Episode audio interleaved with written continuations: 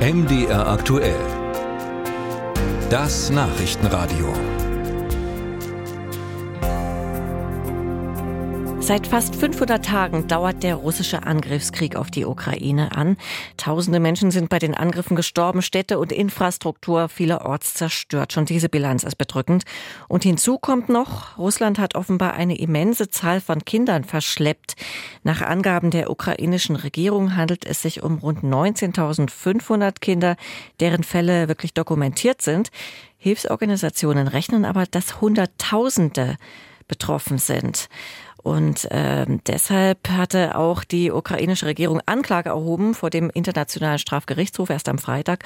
Und nun sprechen auch Regierungsvertreter in Moskau selbst von 700.000 ukrainischen Kindern, die, wie es heißt, zu ihrem eigenen Schutz in Russland seien. Darüber spreche ich jetzt mit live mit Rebecca Barth, unserer Korrespondentin in Kiew. Frau Barth, ich grüße Sie. Hallo. Wie sollen diese Hunderttausenden Kinder denn auf russisches Territorium gekommen sein? Was weiß man darüber oder was ja, ahnt man da?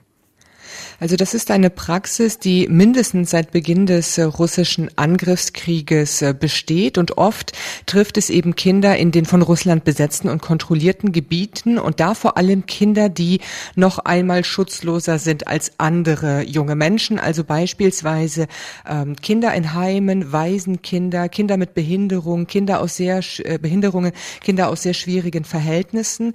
Und äh, sie werden sehr häufig von ihren Eltern getrennt, beispielsweise beispielsweise weil die Eltern verletzt worden sind im Krieg oder getötet worden sind im Krieg oder wenn sie versuchen, das besetzte Territorium zu verlassen, da müssen die Menschen äh, eine sogenannte Filtration durchlaufen und dabei werden teilweise Eltern festgenommen wegen verschiedenster Vorwürfe und somit von ihren Kindern getrennt und diese Kinder werden dann äh, ja befinden sich in den Händen der russischen Armee, der russischen Soldaten und werden dann verschleppt, äh, beispielsweise auf die Krim, nach Belarus oder eben nach Russland. Nach russischen Angaben sollen sich die Kinder ja freiwillig in Russland aufhalten. Glaubhaft ist das also nicht das ist nicht glaubhaft, glaubhaft. Man muss natürlich differenzieren. In diesen Zahlen äh, gibt es wahrscheinlich auch ähm, Familien, die nach Russland geflohen sind, ähm, weil sie das wollten oder weil sie keine andere Wahl hatten, eben aufgrund der Kampfhandlungen.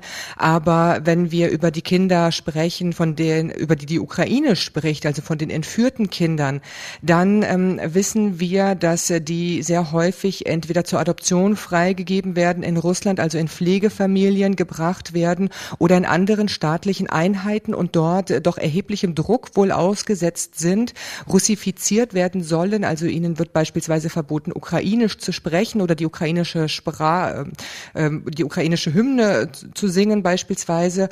Ähm, und Kinder, die aus äh, diesem System es herausgeschafft haben, eben etwas mehr als 300, die berichten, vor allem ältere Kinder, dass sie ähm, da teilweise geschlagen worden sind, wenn sie beispielsweise Ukrainisch sprechen wollten. Sie haben gerade davon gesprochen. Es sind Kinder also zurückgekommen.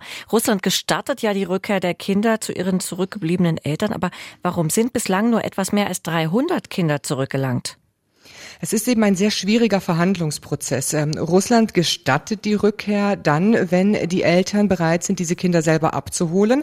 Aber ähm, es ist immer ein, eine Einzelfallentscheidung. Also die Eltern müssen mit den russischen Behörden verhandeln. Und es ist teilweise sehr schwer, ähm, ja, alle Kinder zurückzuholen, weil es sich teilweise eben um Waisenkinder handelt. Das heißt, sie haben gar keine Angehörigen mehr.